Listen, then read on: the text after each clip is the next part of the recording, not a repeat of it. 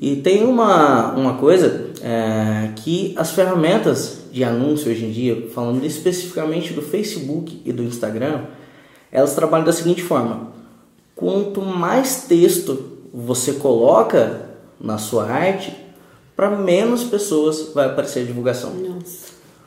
Quanto mais texto, menos vai aparecer. Uhum. Então, imagina você juntar todas as informações. Logo aí, a gente já começa a perder um alcance muito Sim. grande para divulgar.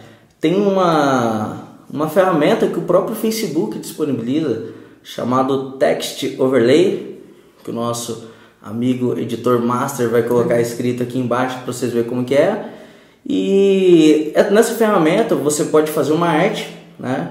É, coloca lá as informações que você precisa ter em texto e você manda essa arte para análise. Aí ela vai te dar um retorno sobre como que foi a sobreposição de texto dessa imagem. Ela vai falar se a quantidade de texto dessa imagem está ok, se está alta, se está média ou se está Nossa, baixa. muito E o próprio Facebook vai falar isso Muito lá. Legal, ferramenta né? chamada Text Overlay.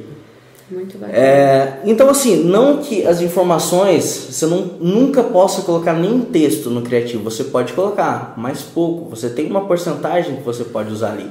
E a fonte, o tamanho da fonte, isso implica muito ou nada a ver, assim? É só a quantidade mesmo de Impli- texto? Não, é boa, boa observação. Ele não vê, por exemplo, assim, a quantidade de letras. Ah, sim. ele vê, vê o tamanho. o tamanho. Ah. Então, por exemplo, assim, às vezes você precisa passar uma informação e ele está dando lá uma sobreposição alta, que aquilo vai atrapalhar a divulgação.